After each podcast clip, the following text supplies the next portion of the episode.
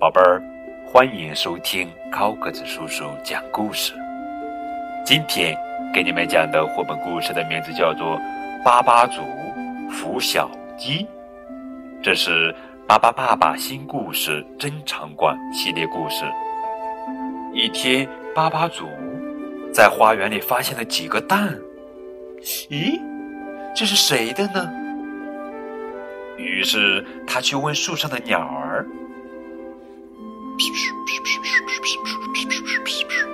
鸟儿说：“这不是他的，是河边那只粉色的琵琶鹿的吗？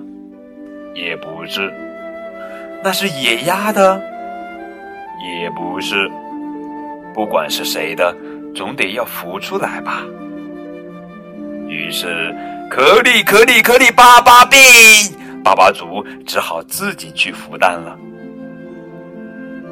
巴巴贝尔给巴巴祖送来好吃的。夜里，巴巴祖梦见自己孵出了很多可爱的小鸡，啊，就这样一直孵了很长时间。巴巴祖可真有耐心。又过了好久好久，雪都下来了。终于，巴巴祖听到了一点点响声。小家伙马上就要出壳了。哦，原来这些不是鸡蛋呀，那是什么呀？